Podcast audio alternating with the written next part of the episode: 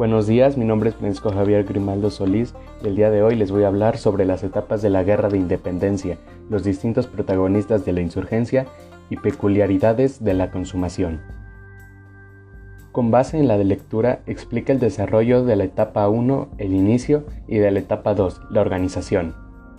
La etapa 1 comenzó cuando la noticia de la ocupación napoleónica de España llegó al virreinato. En ese momento José Bonaparte, hermano de Napoleón Bonaparte, fue impuesto en el gobierno español. El rey José de Iturrigaray hizo juntas de ayuntamientos para debatir cómo actuaría Nueva España ante estos sucesos. Algunos criollos ya pensaban promulgar la idea de la independencia de forma pacífica en esas juntas. El 15 de septiembre de 1808, un grupo, de funcionarios y comerciantes peninsulares ejecutaron un golpe de Estado. Ante estos actos de violencia, no faltaron criollos que comenzaron a organizarse en conspiraciones. Una de estas conspiraciones fue disfrazada de tertulias literarias, que se llevó a cabo en la casa de los corregidores de Querétaro.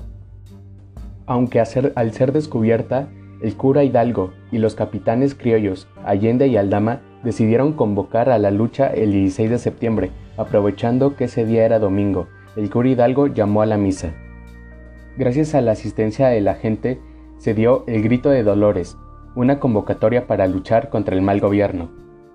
Y así nació el ejército insurgente, el cual estaba conformado por peones, artesanos y campesinos, los cuales estaban armados con palos, ondas y algunas armas de fuego. Este ejército tomó San Miguel y luego a Totonilco, donde utilizaron a la Virgen de Guadalupe como bandera.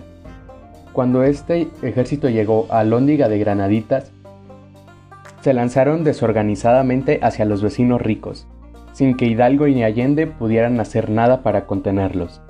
Gracias a este saqueo el movimiento perdió apoyo, y el virrey Francisco Javier Venegas había encomendado al general Félix María Calleja a dirigir el ejército realista para extinguir esta revuelta.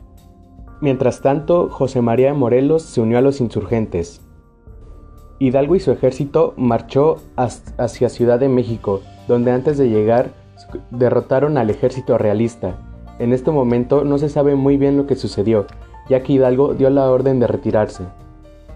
En Aculco, el ejército realista derrotó al ejército de Hidalgo. Gracias a esto, Allende se separó de Hidalgo y marcharon a Guanajuato. Tiempo después, Hidalgo y Allende se volverían a encontrar. Y en un momento los capitanes criollos Allende y Aldama le arrebatarían el mando a Hidalgo, en Saltillo.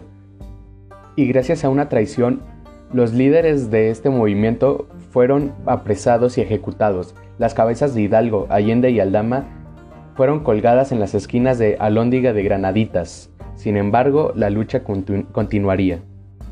En la etapa 2, conocida como organización, el cura José María Morelos y Pavón fue declarado líder de los insurgentes. Aunque la diferencia entre su ejército y el ejército de Hidalgo fue muy diferente, ya que el de él era un ejército pequeño pero bien organizado y con ideas políticas claras. Gracias a esto se sumaron a su ejército muchos revolucionarios más. José María Morelos y Pavón convocó al Congreso para organizar el gobierno y, redactar una constitución.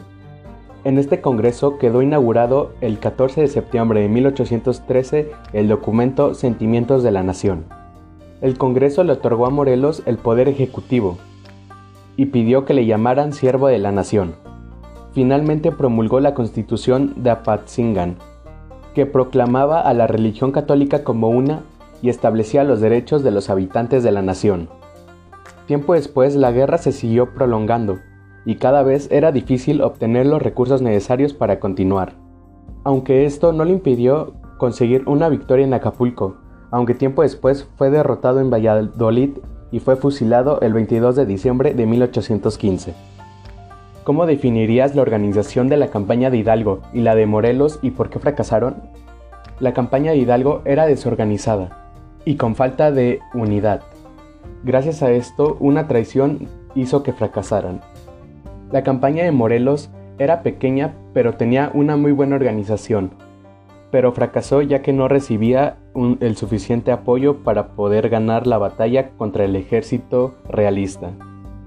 además de que Calleja ya había sido nombrado virrey en ese tiempo.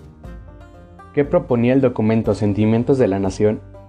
En este documento se declaró la libertad de América y que el poder venía del pueblo, además de que el gobierno debía dividirse en tres partes, legislativo, ejecutivo y judicial.